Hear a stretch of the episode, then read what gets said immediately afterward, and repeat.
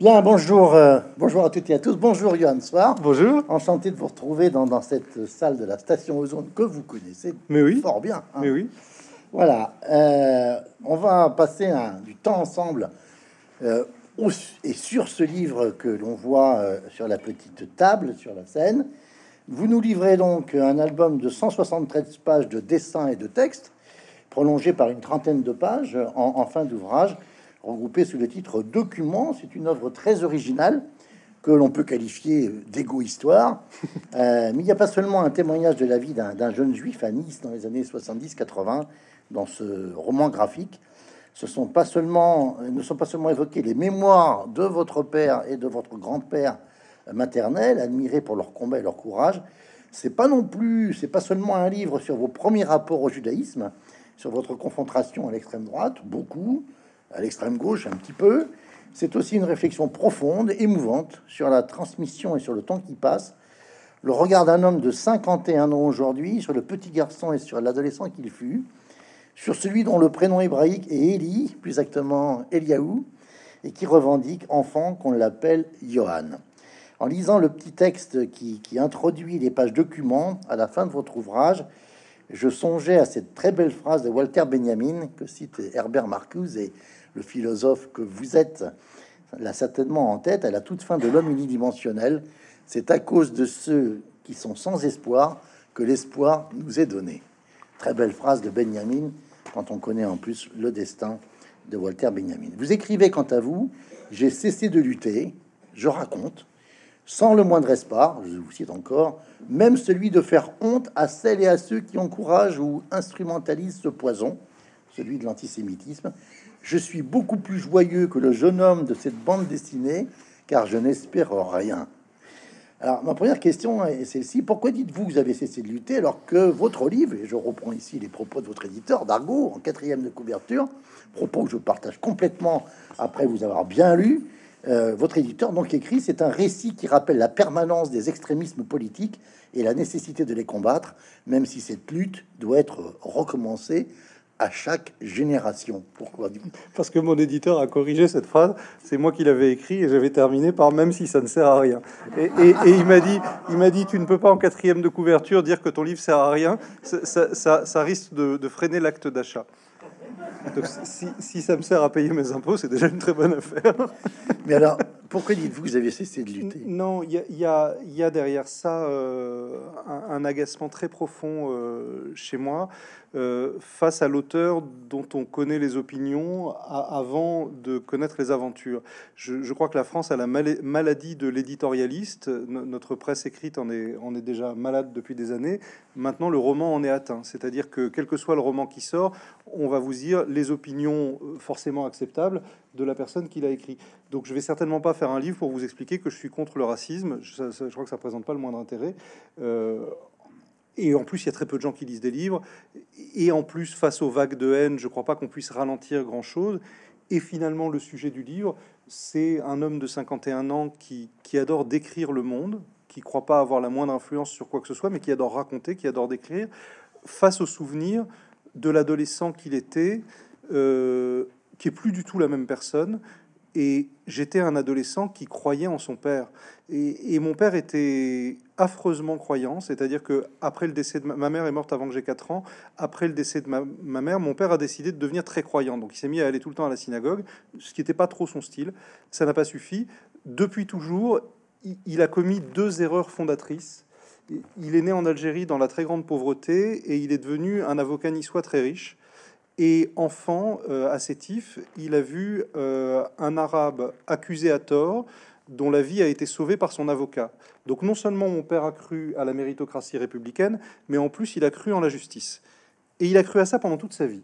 Donc je l'ai vu euh, tout à sa culpabilité de ne pas avoir été déporté de ne pas avoir pu combattre Hitler parce qu'il est né en 33 en Algérie, contrairement à mon grand-père maternel dont toute la famille a été exterminée pendant la Shoah par balle, mais qui lui a combattu euh, en France dans la brigade Alsace-Lorraine, qui a été naturalisé français pour service rendu à la patrie Qui était médecin. hein. qui était, qui était médecin, mais qui n'était pas Jacques Médecin, et, et, et, et qui... Et donc tout, tout le livre, c'est ça, c'est mon, mon père qui croyait à tous ces trucs-là, moi qui me forçais d'y croire pour lui faire plaisir. Et heureusement, j'ai eu, euh, Alice Miller dirait la, main secourable, j'ai eu la, la, main secourable de mon grand-père maternel, on va, y revenir qui lui ne croyait en rien du tout et qui s'en portait pas plus mal.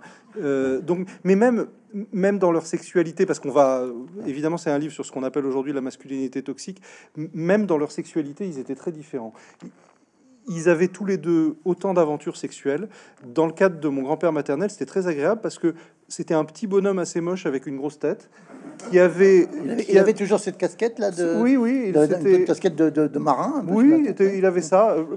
Malheureusement, parfois, il mettait une perruque et ça lui allait pas très bien. Et mais il était tellement marrant, il était tellement drôle, il parlait dix langues que il avait pour maîtresse toutes les épouses de, généraux iraniens et libanais qui, étaient en, en poste sur la côte d'Azur mais c'était agréable parce qu'il y allait, j'allais dire, par son intelligence, à la force du poignet. Il avait une phrase formidable. Il disait Le racisme et l'antisémitisme s'arrêtent à l'entrée des chambres d'hôtel. Euh, et donc, c'était une manière de se faire accepter. Je trouvais ça très beau.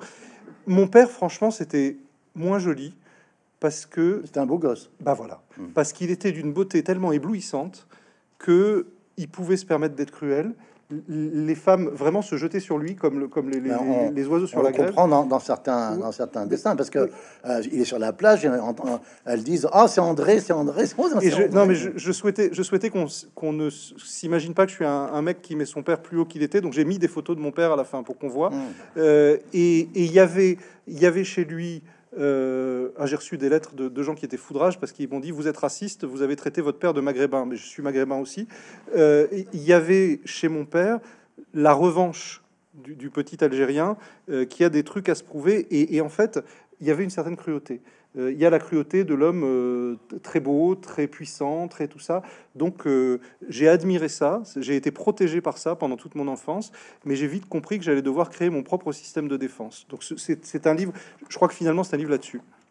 on va pas commencer forcément par le commencement, pardon, ah bah hein. pardon sur la, sur la, sur la chronologie, hein.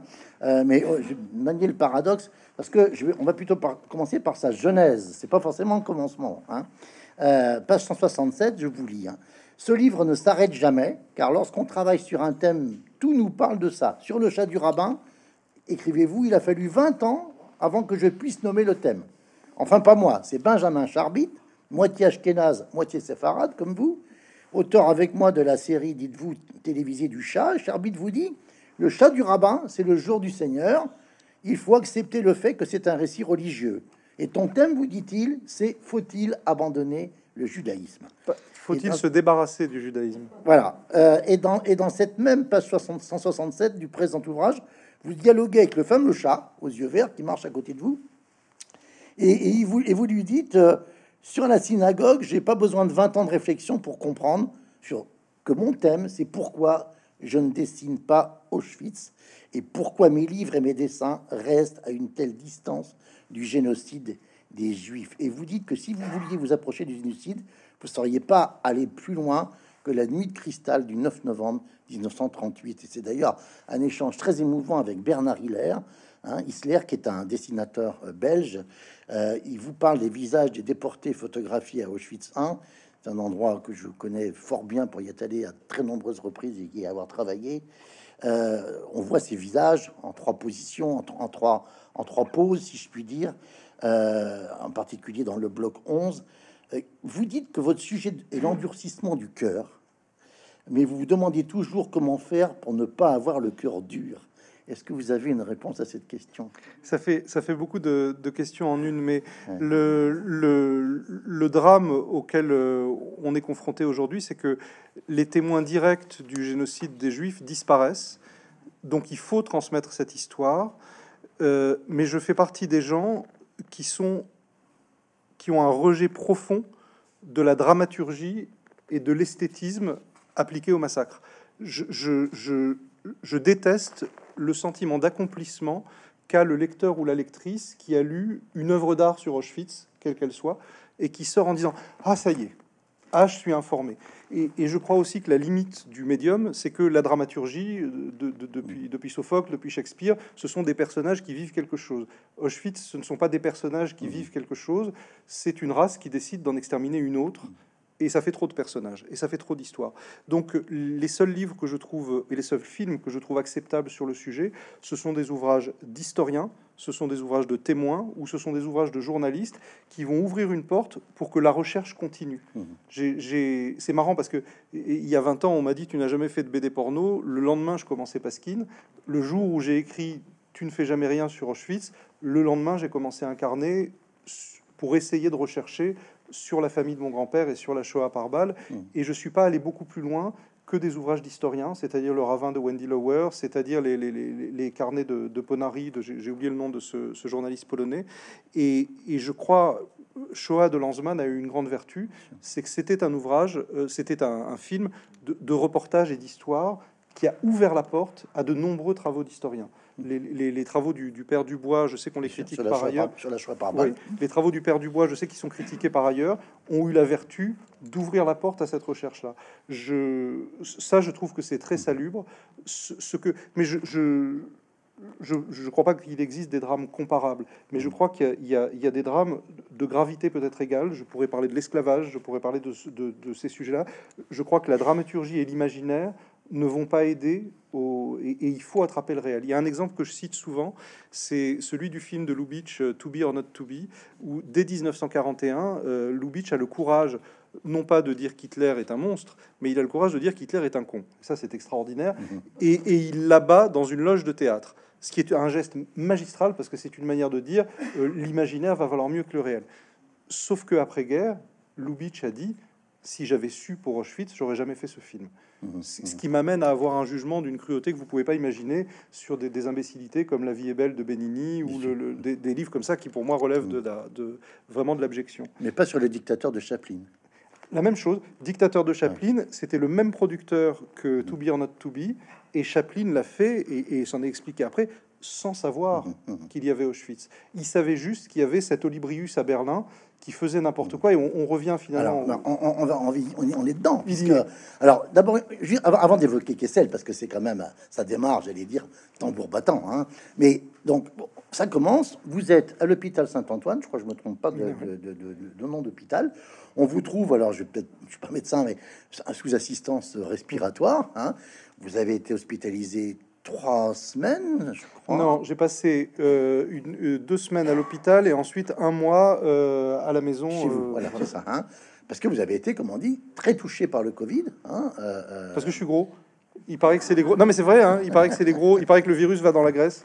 Et depuis, j'arrive pas à maigrir. Bon, j'ai, j'ai depuis, j'ai depuis trois semaines une nutritionniste. Elle est trop mignonne. Et le problème, c'est que j'ai pas maigri. Alors, elle m'a dit euh, vous achetez un petit carnet Hello Kitty, vous notez chaque jour ce que vous avez mangé et vous revenez dans deux semaines. À l'heure où je vous parle, j'ai acheté le carnet Hello Kitty. Bah, c'est déjà bien. Pardonnez-moi, je suis hors sujet. Est-ce que c'est parce que vous avez eu euh, peur euh, que vous avez eu, vous êtes passé à l'acte de revenir sur votre adolescence, sur votre enfance? Ah oui, ah oui, oui, oui, parce que en fait, cette histoire, je l'avais depuis longtemps.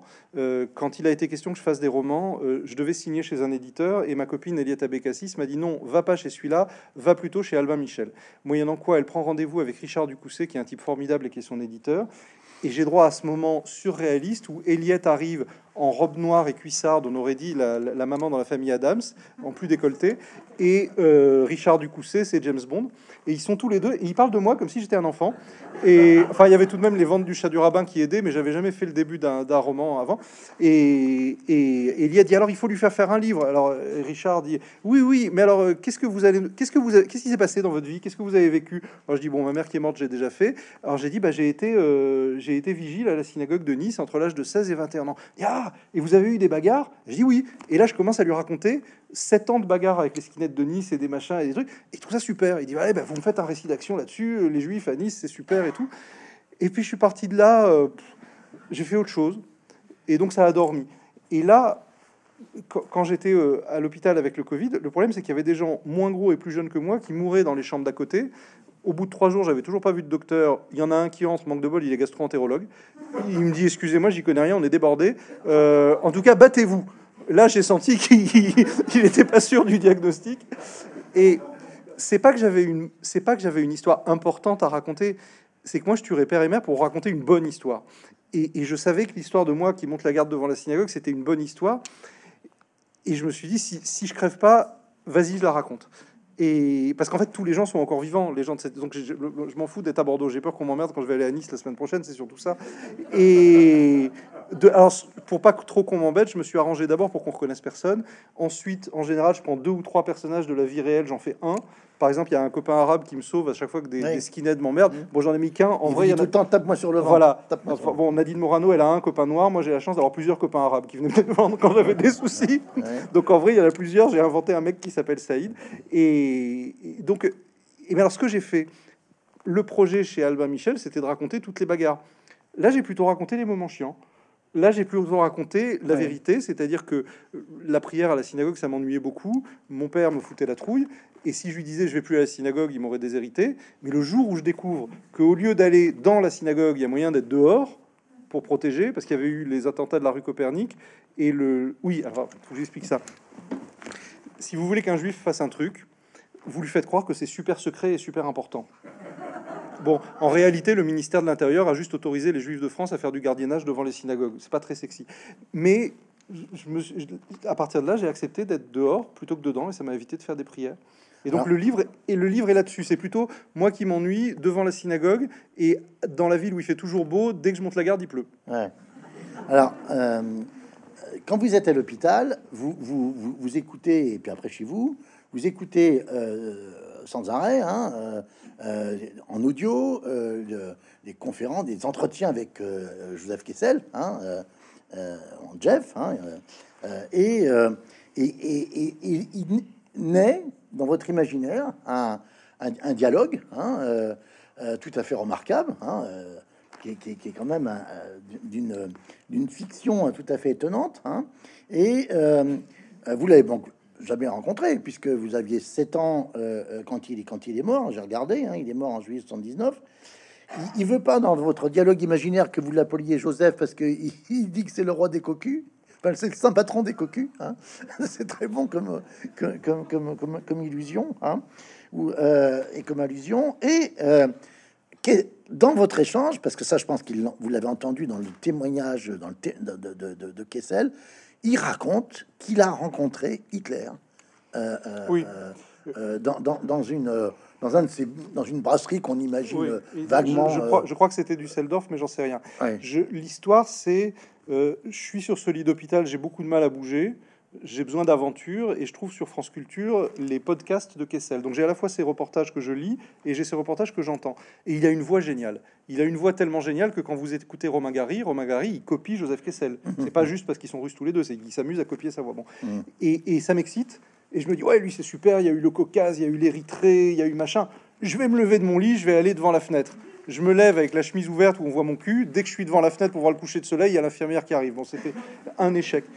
Et là, j'entends Kessel qui explique, Kessel qui avait entendu Trotsky, Kessel qui avait entendu les leaders du Sinn Féin euh, irlandais. J'étais dans les bas-fonds de Düsseldorf dans les années 20 avec des camarades truands. On était armés. On entre dans une taverne et on, on entend Hitler en train de, de, de, de faire ses, Irru- ses irrupté, dialogues. irrupté. Et j'aurais pu l'abattre. J'étais armé, mes copains m'auraient défendu, on serait parti. Et je ne me suis pas méfié parce qu'il était trop médiocre. C'était, il était nul, ça n'intéressait personne. Et quand les gens s'endormaient un peu, ils disaient les juifs, les juifs, les juifs. Alors ça applaudissait. Bon. Et, et, et pour moi, ça, ça a été le, le dé- le déclenchement du livre parce que finalement, Mm. qu'est-ce qui s'est passé? Mon père, arrivant en France et devenant avocat et, et ayant ce qu'il a son histoire sur la tête, a commencé à militer contre l'extrême droite et a fait mettre en prison des néo-nazis. C'est la première fois qu'on mettait des néo-nazis en prison euh, dans les années 70-80. Ça nous a valu de vivre pendant deux ou trois ans sous protection policière et ma classe de CM2 a été mise à sac. On reçoit des, des, des Ah, cercueils. des contre vous, mise à sac contre vous, hein, on le voit. hein, vous. Oui, mais Ah, euh, c'était on- ma on vous classe. ne, ne rentre pas dans la classe parce que parce Voilà. que le nom est. Bah, il y avait le nom de mon père en, en couleur sang et tout ça. Mm. Euh, et, donc, j'étais tellement euh, admiratif des, des- des- des trucs de mon père que moi aussi, je voulais me bagarrer contre des ennemis. Et, et alors, j'avais pas Hitler, mais par chance, à Nice, il y avait euh, des, des gars qui avaient des croix gammées, des machins, des trucs. Donc, j'avais envie de me bagarrer contre eux. C'était très difficile. Par exemple, il y avait, il y avait un skinhead à- au lycée Masséna de Nice. Vous avez compris que le lycée Masséna, c'est le lycée de Romain Gary et Joseph Kessel. Donc, j'étais- j'étais euh, Conditionné. J'étais pas au niveau. Et il y a un skinhead qui arrivait tous les matins avec sa batte de baseball dans du papier journal et il disait c'est pour mon sport. J'ai rêvé qu'on se bagarre, mais un vrai bonhomme, il lui aurait mis une patate ou je sais pas quoi. Et moi, j'attendais qu'on se parle et il me parlait jamais. Je mettais une kippa sur la tête, il me remarquait pas. Après, il y a eu un autre stade, c'est celui où je suis venu leur parler et manque de bol, ils étaient sympas. Moi, je pas. Il a beau avoir toutes les croix gammées, tu prends un café avec lui, il est sympa. C'est juste un mec qui essaie d'emmerder son père, alors il met des croix gammées. J'aurais pu faire pareil si j'avais pas eu cette histoire. Donc, moi, je suis nul pour me faire des ennemis. Et, quand Kessel dit, je me suis pas méfié d'Hitler, alors ça, ça amène juste une aparté. Faites très attention aux politiciens médiocres. Euh, les, politiciens, hommes ou femmes, qui sont tous les jours en alerte Twitter parce qu'ils ont sorti une connerie plus grosse qu'eux, et vous vous dites, Ah, c'est pas possible, ils sont nuls, ils sont ridicules, c'est eux qui, eux qui vont euh, faire incendier le Reichstag. Euh, et donc, le- le moment glaçant du livre, comme ça, vous n'avez pas besoin de l'acheter, je vous raconte tout, c'est quand je m'aperçois qu'il n'y a rien à faire, les skinheads sont sympas, je me trouve à assister à des conférences à Nice où, par exemple, Jean-Marie Le Pen euh, reçoit un ancien Waffen-SS devant 3000 personnes, euh, Franz Schoenhuber- Schoenhuber. Mhm. Les 3000 personnes qui étaient dans la salle, le prenez pas mal, ça pourrait être moi, elles vous ressemblent. C'était des gens normaux, c'était des professions libérales, c'était la société civile. Donc je découvre à cette occasion que les gens qui peuvent amener au pouvoir euh, un parti dangereux, c'est pas des olibrius avec des croix gammées, c'est des gens qui, pour une raison ou pour une autre, ont eu envie de mettre leur haine quelque part. Donc c'est là, vous parliez des combats inutiles, c'est là que je me dis que c'est pas avec des coups de poing que ça va se régler. Et, et c'est là où je me dis que, vu les chiffres de la littérature en France par rapport à TikTok, je pense que c'est pas non plus avec des livres que ça va se régler. Donc on fait des livres pour se faire plaisir, quoi. Alors, vo- vo- votre euh, héros, parce que vous dites j'ai cherché à me battre, hein, souvent, hein, mais il me calculait même pas, hein, comme diraient les jeunes d'aujourd'hui. Euh, votre héros, c'est quand même un de vos héros, c'est votre père André, hein, parce qu'alors lui, euh, euh, c'est un homme du Sud, on va dire, hein, et alors lui, on dirait à Bordeaux, il relève, enfin cela dit, euh, dans le Sud-Est, il y a aussi du rugby, il, il- il relève facilement la mêlée, quoi, et, et- et- et il se bat, il se bat assez facilement, et euh, il vous reproche parfois de ne pas vous battre. Par exemple, il se passe quelque chose le jour de Oui. votre bar Ah bah oui, oui. c'est la grande honte pour vous. Oui, oui, c'est que, en fait, il n'était pas du tout crédible, mon père, parce que euh, en- dans le monde de en théorie, euh, il fallait la loi, il fallait respecter ceci, il fallait respecter cela, et dans la vraie vie, c'est pour ça qu'une dame m'a- insulté sur Instagram. Dans ma vraie, vraie vie, mon père c'était un petit Algérien, et, et donc on, on- on s'approchait de sa voiture, il mettait une patate. La, on la scène, s'approchait- la scène du parking, c'est extraordinaire. Ça, alors, ça, je l'ai- ça, je. Alors, Mais moi, j'étais fier à chaque fois qu'il cassait la figure à quelqu'un. C'est lamentable. Euh, donc, euh, on parle, on parle d'un des deux ou trois avocats les plus célèbres de la Côte d'Azur à l'époque. Il arrive avec sa voiture, son Alfa Romeo toute neuve près de son parking. Vous êtes, à côté de lui. Hein. Ah, mais je suis à côté. Et il y a un mec qui se gare, mais tout doucement à sa place. Alors, mon père, gentiment, il dit Excusez-moi, c'est ma place. Oui, oui, je sais. Et le mec se gare. Mon père sort de sa voiture et il lui dit Excusez-moi, c'est ma place, je la paye tous les mois, vous allez partir. Et mon père dit Non, non, vous allez rien faire du tout parce que je sais que vous êtes avocat. Et si vous me cassez la figure, vous serez radié du barreau. Et mon père dit Tiens, vous avez raison. Et là, il le sort, il le bat comme plâtre. Évidemment, le lendemain, il est convoqué par monsieur le bâtonnier. Il est radié trois mois du Trois barreau mois, et il m'emmène manger de la soca et boire, euh, et boire une anisette pour fêter ça. Je devais avoir 6 ou 7 ans. Lui, il avait sa vraie anisette. Moi, j'avais quelques gouttes et il était tout content de sa connerie. Parce que, euh, je- je- parce que mon père, c'était une espèce de tête dure. Et alors voilà. Et le moment de grande honte, c'est moi qui n'ai jamais été un bagarreur. Si je raconte une bagarre de mon enfance, mais c'est vraiment honteux. C'est vraiment oui. honteux. C'est J'ai- quasiment une, voilà. une affaire Dreyfus à C'est l'envers. vrai- C'est vraiment honteux. Je suis je- donc j'ai perdu ma mère avant l'âge de 4 ans. Je, je suis au CM2, donc ça fait déjà du temps. J'aurais dû me calmer. Et pendant la récré, un jour, je défonce la gueule d'un camarade. Et je vois les maîtresses arriver qui sont pas contentes après moi. Et je dis, c'est parce qu'il s'est moqué de ma mère, ce qui était absolument pas vrai. Et les maîtresses ont trouvé que c'était très grave. Et on- elles ont obligé le pauvre gars qui non seulement avait la tête tordue et en plus pleurait, il l'a obligé à s'excuser. Alors que vous, vous n'avez pas voulu vous excuser. Ah non, moi j'ai refusé de m'excuser. Et, et- et donc il s'est excusé, le pauvre, alors qu'il avait rien fait. Donc ça, je présente des excuses s'il est encore de ce monde aujourd'hui. Et, Et, voilà. et donc la bar mitzvah, alors là, À ce la bar mitzvah, c'est moche. Ça, c'est moche. On, on m'habille comme un juif pour la bar mitzvah, c'est-à-dire la tenue qui s'appelle Attaquez-moi, c'est-à-dire le, truc en nylon qui, clignote et tout. Je vais au cinéma avec un copain et on avait 13 ans et on se fait taper par des mecs de 17 ans qui nous mettent des beignes, qui nous prennent nos affaires et qui me piquent mon fric. Je dois avoir un billet de 10 euros ou je sais pas si c'était des francs à l'époque. Je rentre à la maison et j'ai jamais vu mon père avoir autant honte de moi. Il me dit mais j'aurais préféré que tu reviennes en sang. Le jour de ta bar mitzvah c'est une honte, euh, etc., etc. Alors là je me dis qu'il faut faire quelque chose. Et là j'ai encore aggravé mon cas. J'ai dit écoute papa si c'est comme ça, je veux apprendre le kung-fu. Et il me regarde. Et lui, il s'était jamais rendu compte que ça s'apprenait de casser la figure à quelqu'un. Il comprenait pas. Et, j'ai compris que lui, qui est né dans la pauvreté, sans faire exprès, il avait mis au monde un gosse de riche.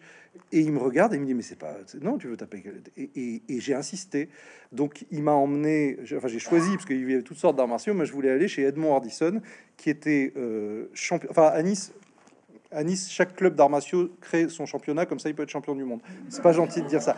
Edmond Hardison, il était champion du monde de boxe américaine et euh, il était très célèbre à Nice. C'est un peu long, mais c'est marrant.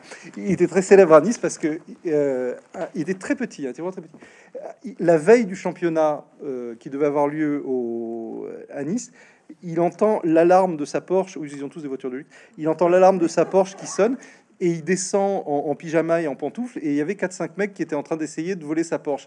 Évidemment, il les a tous mis par terre. Et évidemment, il a appelé Nice Matin. Et évidemment, il était en couverture le, lendemain de Nice Matin avec euh, ses pantoufles. Bon, tous les petits Niçois voulaient aller chez Edmond Hardison. Et, moi, je voulais aller chez son frère qui faisait kung fu. Il allait chez, en Chine chez un maître qui avait un nom de Jedi, je sais pas, et il faisait kung fu. On arrive là-bas avec mon père. Et mon père voit un petit balayeur euh, à l'entrée du club et il dit Mon brave, on voudrait voir Monsieur Hardison. C'était Monsieur Hardison.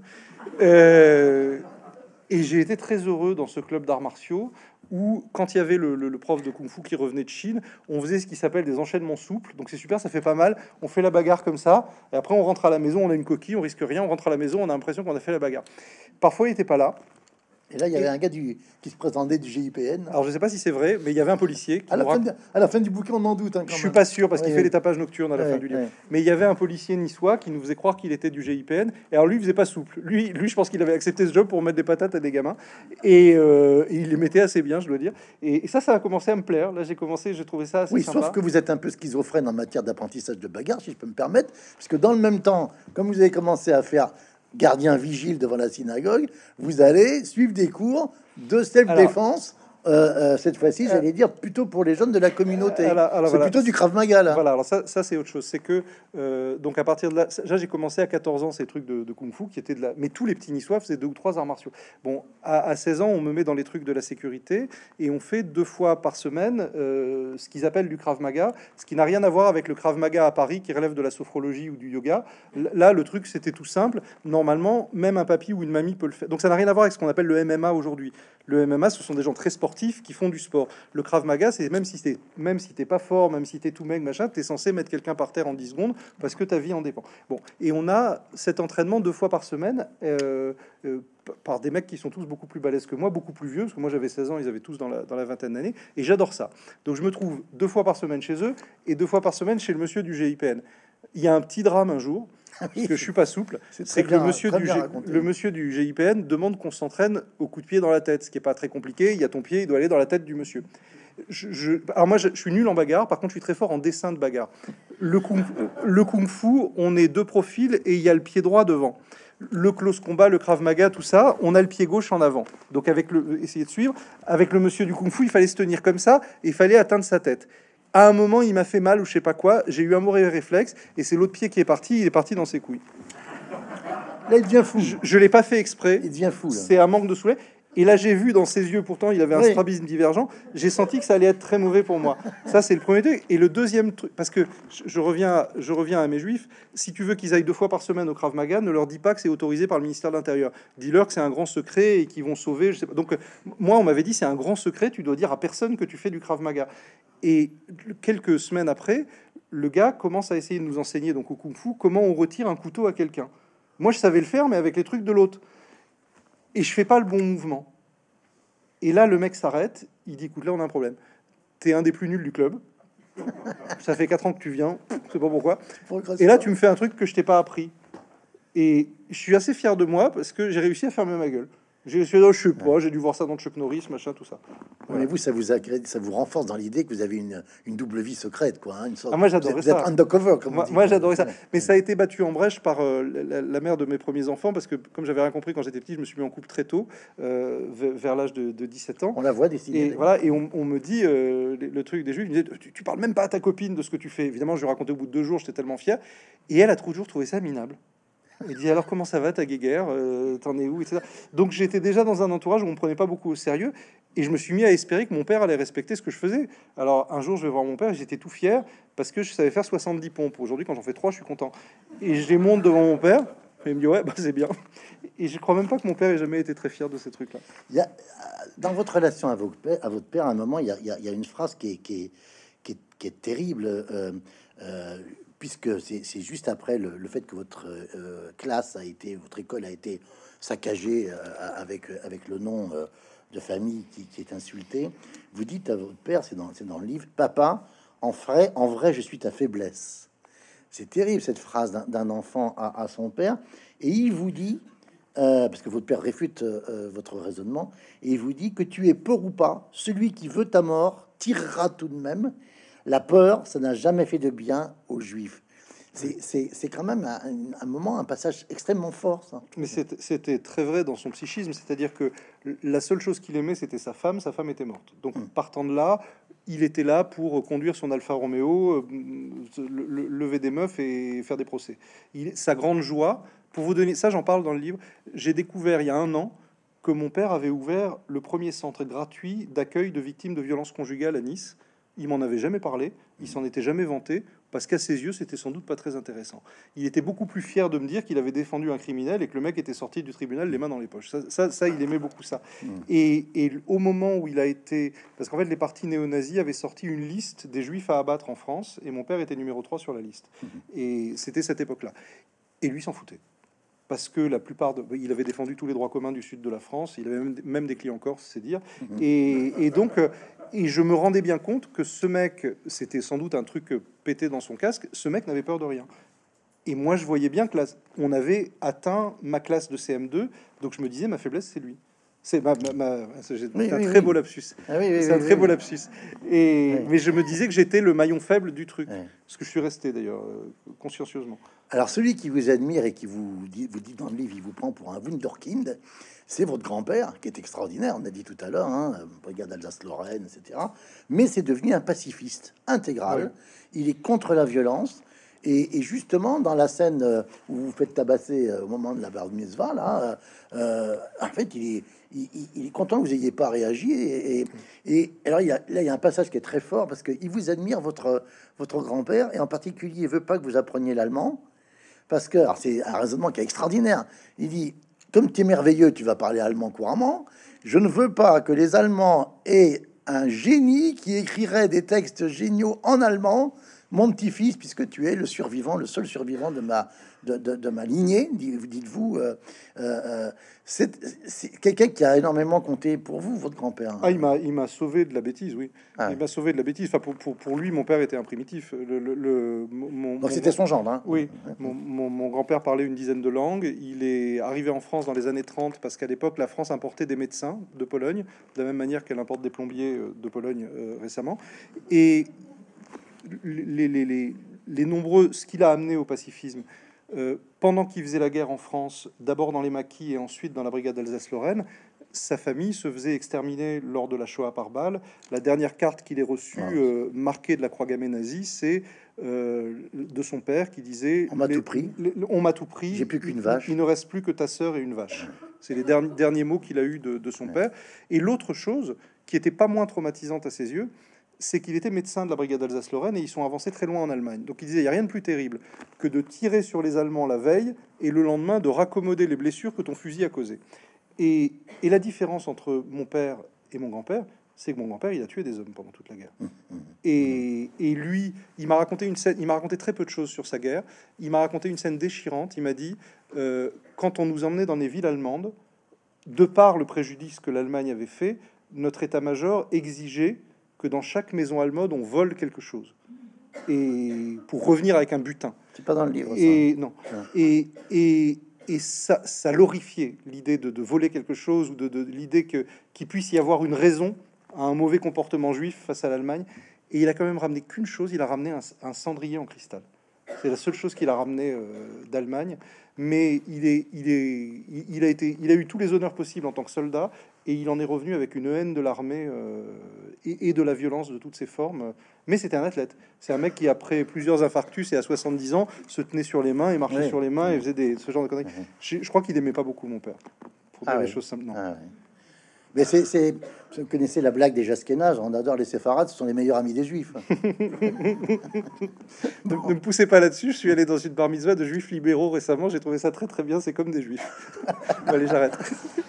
Votre papa, vous dites, il a toujours été très sioniste et pro-palestinien, et il ajoutait en guise de conseil cette très belle phrase, je la trouve, c'est vraiment une citation, c'est un aphorisme à garder. Méfie-toi de quiconque affiche une passion pour la Grèce sans glorifier Rome.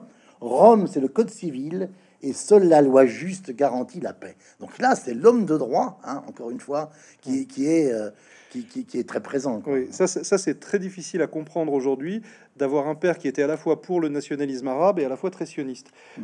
il y a une raison géographique à ça, c'est qu'il est né à Sétif, donc très proche de Ferrat Abbas, mmh. et, et, les revendications euh, nationalistes arabes, il a été le premier à les comprendre. Il a dit c'est pas seulement qu'ils veulent l'indépendance, c'est qu'ils sont dans leur propre pays où on les traite en sous-citoyens. Donc pour, pour mon père, la colonisation c'était une abomination et il avait conscience du fait que dans le mouvement du XXe siècle, il y a l'émancipation des peuples.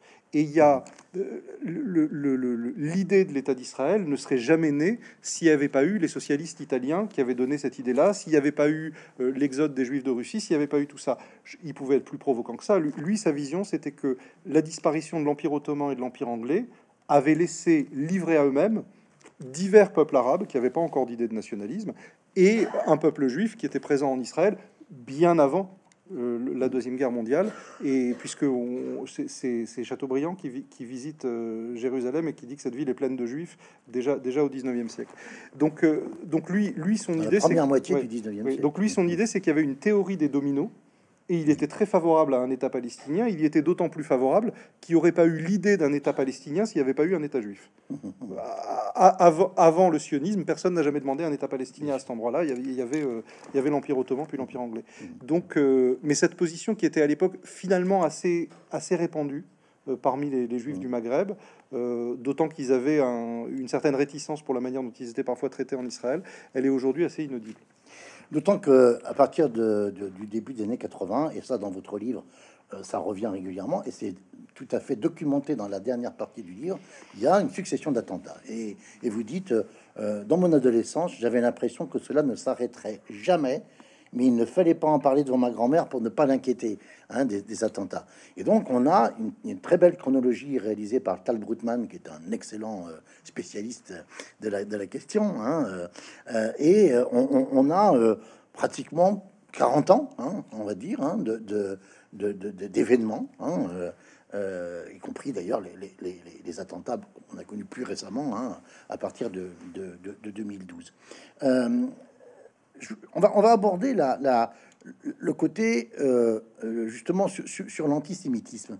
Euh, vous, dites, enfin, vous êtes consacré un moment sur l'attentat de la rue Copernic, hein, en particulier avec cette déclaration, j'allais dire, scandaleuse. Elle a fait scandale hein, de, Raymond Barre, hein, avec Premier ministre. Hein, je, la redis parce que cette phrase est quand même tellement incroyable. Vous pouvez la trouver sur Internet. elle est sur les archives de l'INA, elle est drôle. 4 octobre 1980, ces attentats voulaient frapper les Israélites qui se rendaient à la synagogue et qui a frappé des Français innocents qui traversaient la rue de Copernic. Voilà.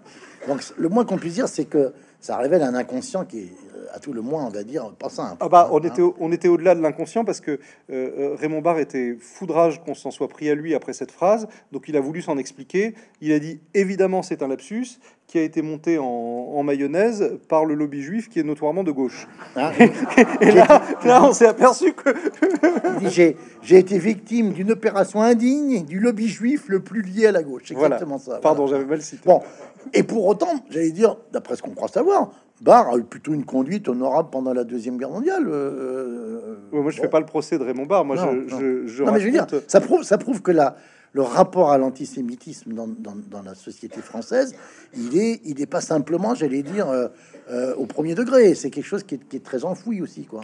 Moi, je, si je voulais être positif, il y, a une très belle phrase de, de Kundera qu'on a ressorti l'an dernier à, l'occasion de la, la, guerre en Ukraine. Euh, Kundera parle de ces petites nations coincées entre l'Allemagne et la Russie, dont le meilleur symbole est la nation juive. Il parle de tous ces pays qui sont trop petits pour résister ou à l'Allemagne ou à la Russie, qu'il s'agisse des pays baltes, qu'il s'agisse de la Pologne, qu'il s'agisse de l'Ukraine. Et il trouve que le symbole de tout ça, c'est la voix juive. Moi, mon, imaginaire juif consiste à dire que euh, lors des pogroms russes autour des années 1900, se sont créés deux grands courants dans le judaïsme, pour faire simple. D'un côté, un courant qui a dit on va quitter l'Europe parce qu'ils vont nous exterminer. Ça a donné le sionisme, ça a donné ceux qui sont partis en Amérique ou en Amérique du Sud. Et de l'autre côté, le Bund, ce sont les juifs qui ont rêvé d'une voix juive en Europe, d'une voix politique, oui, d'une voix politique, d'une voix syndicale, mais qui ne serait pas liée à un pays, dans une Europe où une polyphonie des nations aurait place. Mhm. Moi, je fais partie des gens qui auraient fait ce choix mhm. et qui auraient été exterminés. Donc le, paradoxe, c'est ceux qui ont fait le choix de l'Europe, selon moi, avaient raison, et ils avaient tellement raison qu'ils en sont morts. Dans ce contexte-là, si je veux être positif, la voix juive, c'est un ciment de l'identité européenne. C'est une voix qui fait partie des nombreuses voix qui créent l'Europe. Si je veux être négatif, l'antisémitisme, c'est le ciment politique des radicalités euh, européennes. Il n'y a pas un extrémisme politique sans antisémitisme. Et, parce que j'ai entendu un colloque formidable. Après les, attentats de novembre, je suis allé à la fac de Tolbiac où il y avait un colloque euh, sur Daesh qui était alors il y avait euh, des universitaires, des imams, des, toutes sortes de spécialistes. Et à un moment, on interroge un, universitaire sur la propagande anti-juive de Daesh. il dit écoutez, c'est pas leur truc, c'est pas vraiment pas leur passion. Ils diffusent de la prose anti-juive, c'est parce que c'est consensuel et ça leur permet de ramener du monde. Là, on comprend tout. Là, on comprend tout. Donc voilà, je, et, et, mon sentiment, c'est qu'on a eu droit à quelques décennies de, décence après la Deuxième Guerre mondiale, et que là, on est revenu aux affaires courantes. Euh, le, vrai changement, parce qu'aujourd'hui, euh, quand on fête les 50 ans du Front National, la seule question, c'est est-ce que les Le Pen ont changé? Je dois dire c'est une question qui m'intéresse assez peu. Euh, ce qui m'inquiète beaucoup plus, c'est que la société civile a changé. C'est-à-dire que jusque récemment, face à la montée de l'extrême droite, toute la société républicaine se levait et était capable de s'unir. On voit bien qu'après l'élection d'une première ministre italienne qui se réclame du fascisme, de manière néo, il paraît, je sais pas ce que c'est que le néo-fascisme, enfin elle s'en réclame. Euh, on a eu droit chez les macronistes à c'est la faute à l'extrême gauche, et chez les mélanchonistes, c'est la faute à Macron. Et on voit bien qu'il n'y a aucun moment où ils se sont dit, euh, en ce moment, en silence, Marine Le Pen est en train de prendre le pouvoir dans notre pays parce qu'on on, a un président qui n'a pas d'estomac et on a une extrême gauche qui est maurassienne. Et, euh, ça aussi, ça, ça fait partie des choses qui m'ont sidéré lors, de, lors des, de, la campagne présidentielle. C'est comment le vocabulaire maurassien a infusé tout le spectre politique français. Mmh. Chez Le Pen, on n'est pas surpris. Chez Mélenchon, dont la germanophobie et le complotisme sont arrivés au grand jour avec ses diatribes sur le CRIF, cette manière d'appeler l'Allemagne les Boches, c'était terrible. Et il a fallu en plus que Macron fasse un petit compliment sur Maurras. Alors, je me suis trouvé avec de moins en moins d'amis dans le spectre politique français, et j'espère que je suis pas le seul à me sentir seul. Il y a un personnage politique euh, qui a disparu des écrans radars, hein, euh, qui est dans le livre, hein, parce que votre euh, père, après l'avoir combattu au moins 20 ans à Nice, a finalement accepté sur une proposition de lutte contre le Front National de le rejoindre. Le personnage en question, c'est Jacques Pédecin. Euh, vous nous en dites quand même, dites-nous en quelques mots, parce que le personnage. Euh, oui, parce que les jeunes savent pas qui c'est. les, jeunes savent pas qui c'est. Donc, euh, la famille médecin, ils ont dirigé la, ville de Nice pendant la guerre et après, pendant, pendant 60 ans. Il y a eu Jean et Jacques Médecin. Et, Jacques Médecin était maire de Nice pendant toute mon enfance. Mon père a été euh, son, un de ses opposants puisqu'il écrivait les discours de son principal rival, donc Pasquini. qui représentait les gaullistes et Jacques Médecin qui représentait la droite non gaulliste. Je, vous laisse imaginer ce que ça a agrégé. Euh, c'est très difficile pour moi de dire trop de mal de Jacques Médecin parce que tous les Niçois l'adorent, parfois moi y compris. Et pourtant, on, connaît tous ses défauts. On sait très bien qu'il était clientéliste, on sait très bien les, bizarreries du personnage. Enfin, en gros, son but, c'était de créer une principauté de Monaco à Nice. Quoi. Il, voulait créer une espèce de d'État. Et, à bien des égards, il, a un petit peu réussi. Et, après 20 ans de lutte, il appelle un jour mon père, parce qu'il était parti se faire élire à l'île Rousse en Corse, et il dit à mon père, écoutez, ce phare, il faut s'unir, parce qu'il y a la menace du Front National, nos, vieilles luttes n'ont plus de sens, donc rejoignez... Euh, mon père y va il est élu, il se retrouve adjoint au domaine communal de, la ville de Nice. Et puis, euh, deux ans après, euh, Jacques Médecin reçoit Jean-Marie Le Pen à la mairie de Nice, lui donne une médaille, et la semaine d'après, euh, Le Pen fait son congrès à l'Acropolis de Nice et accueille Franz Schönhuber, ancien Waffen-SS. là-dessus, mon père démissionne, et, là-dessus, Médecin va à la télé et, dit Mais enfin, je suis pas le pénis, j'ai juste accepté ses voix, je comprends pas pourquoi les Juifs sont partis, moi je ne connais pas un Israélite qui refuse un cadeau. Alors, ce qui est difficile. Et après, il va nier toute forme d'antisémitisme par ailleurs. Alors là, j'ai un mauvais dossier. J'ai un mauvais dossier parce que quand après ça, je défends Jacques Médecin, on me dit mais t'es complètement taré. Mhm. je, je, je, maintiens que les Juifs d'Algérie ont été très bien accueillis à Nice. Mhm. Je, je, maintiens que Jacques Médecin était certainement clientéliste, certainement de droite, mais qui n'était pas raciste. Mais en revanche, il était dans un, d'un clientélisme absolu et il voit arriver Jean-Marie Le Pen, il voit pas pourquoi il n'accepterait pas ses voix. Mhm. Et, c'était, je, moi, mon, mon je, répète toujours un petit peu les mêmes choses, mais mon, mon sentiment, c'est que Nice est une ville euh, d'extrémisme politique, à droite, mais aussi à gauche. Il y avait un parti communiste, il y avait une fédération anarchiste qui était très puissante, très active. Et c'est une ville où on parle beaucoup mais c'est tout de même une ville de Librius. C'est-à-dire que euh, on avait des Russes blancs, on avait de l'action française, on avait des anciens OAS, on avait des machins, mais enfin, c'est, vraiment, c'était des Olibrius. Le et médecin, il régnait sur ce monde-là, et il si vous entriez à la mairie pour demander quelque chose, vous l'obteniez, même si vous vous appeliez Caressac, vous étiez élu communiste et vous demandez une, une, une concession marbrière, vous l'obteniez. Euh, le jour où Le Pen arrive, il change la donne parce qu'il fédère tous les Olibrius et il leur donne, euh, on a appelé ça le paquebot, son, son, parti à Saint-Cloud, il leur donne un vaisseau qui devient républicain, qui devient présidentiable, et là, euh, là, ça devient plus inquiétant. Même si le père lui-même, on sait que son rapport à la prise de pouvoir était particulièrement compliqué aussi par rapport à la fille. Hein. Ah oui, oui, bien sûr. enfin, ça, c'est pas le sujet, mais oui, oui, je, oui, oui, c'est sûr. Oui, je fais partie des gens qui pensent que Jean-Marie Le Pen n'a jamais voulu être président de la République. Il euh, y, a, y, a à la fin du, de l'ouvrage, vous revenez euh, à ce qui fait ce dialogue permanent entre euh, l'adolescent que vous étiez et puis l'adulte, hein, le père de famille que vous êtes devenu. vous dites que ce roman, c'est une façon de se battre avec ou contre sa jeunesse. Et puis, euh, il y a un passage qui est très émouvant euh, au sujet de, Georges Wolinski. Je vous laisse le raconter parce que c'est très, très, beau. C'est une page. C'est tout simple. J'ai eu la chance d'arriver à Paris en 1992 ou 93.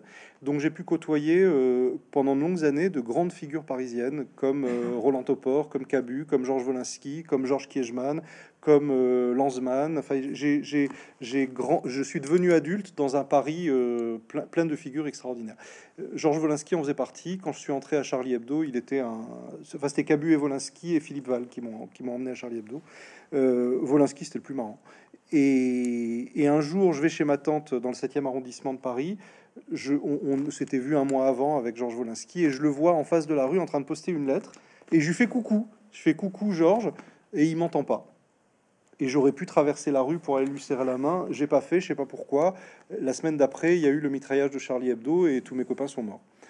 Et moi, j'ai eu la chance d'être euh, parmi ces grands dessinateurs, d'être pendant de longues années le petit con qui avait 30 euh, ans ou 40 ans de, moins que les autres. Il vous traitait de petit con d'ailleurs. Oui. oui, oui, bien sûr, bien sûr. Ça, c'était quand il voulait être affectueux et quand je l'énervais, il disait ce phare. Ça, je savais que c'est pas très. C'est comme ma femme quand elle dit Johan, je sais que c'est pas bon. Euh, voilà, mais c'était, euh, enfin c'est bête à raconter, c'est un peu de la, de la sensiblerie, mais, mais je me souviens de Georges qui poste sa lettre. Voilà, c'est les, dernières images que j'ai vues. Et puis vous mangez avec lui chez Casabini de la spaghetti à la putanesca. Ah faut, dire ce que c'est, que qu'est-ce que ça veut dire à la putanesca? Euh, je sais pas, mais ça veut pas dire pute en tout cas. Ça veut dire un autre truc. Non, mais ça me souviens plus de ce que ça veut dire. Non, mais ça veut dire. Enfin, moi j'ai cru comprendre que ça veut dire à la putain, c'est-à-dire en fait avec ce qui reste à, à, ah, manger. Je ça, je savais pas. Euh, c'est fait. Lui, il mangeait ça. C'était, c'était le, c'est la, les spaghettis euh, euh, j'ai dit l'art d'accommoder les restes en faisant oui, oui alors peut-être. Alors moi c'est ce que je regrette dans ce livre c'est que je donne mon adresse alors il va y avoir tout le monde maintenant à Casabini.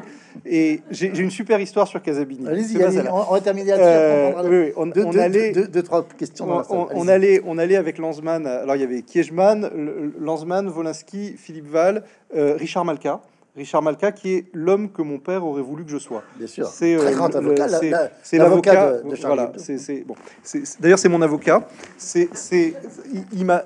C'est le meilleur avocat du monde parce que il m'a jamais coûté un euro. C'est qu'à chaque fois que des gens veulent me faire un procès, les derniers c'était la Société des gens de lettres qui ont vraiment que ça à foutre. euh, dès que je dis je vous en prie, pas de problème, mon avocat c'est Richard Malka. Les poursuites s'arrêtent tout de suite. C'est Richard Malka, c'est le Mike Tyson des, des trucs, il gagne toujours. une sorte de Superman des prétoires. Voilà, et c'est les. Donc on est on est à Casabini, il y a tout ce monde-là, et il y a Kiejman. Et il y a encore un problème parce que Kiejman était sous protection policière, mais ça lui non pas Kiejman, Lanzmann.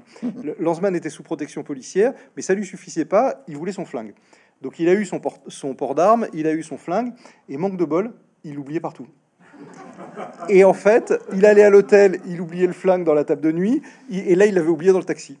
Et, et après, et, et en fait, euh, il était assez gros, il était beaucoup plus gros que moi, et il savait pas, te- il savait pas mettre ça dans un holster, donc c'était dans la poche. Donc il y avait, il avait pas pris un petit, hein, parce que je- il avait un truc, c'était Clint Eastwood. Donc on était comme ça, on mangeait nos pâtes, et, il y avait l'autre qui bougeait son, et ça, me, faisait très très peur. la, morale de, si je puis dire, de, cet échange manqué hein, euh, avec Georges Wolinski, je la livre à- au public qui est là, à vos amis. euh, ne remettez jamais à plus tard une poignée de main. C'est une très belle phrase. Euh, je crois qu'on peut terminer là-dessus. Je pense qu'on peut applaudir. Merci beaucoup. Merci.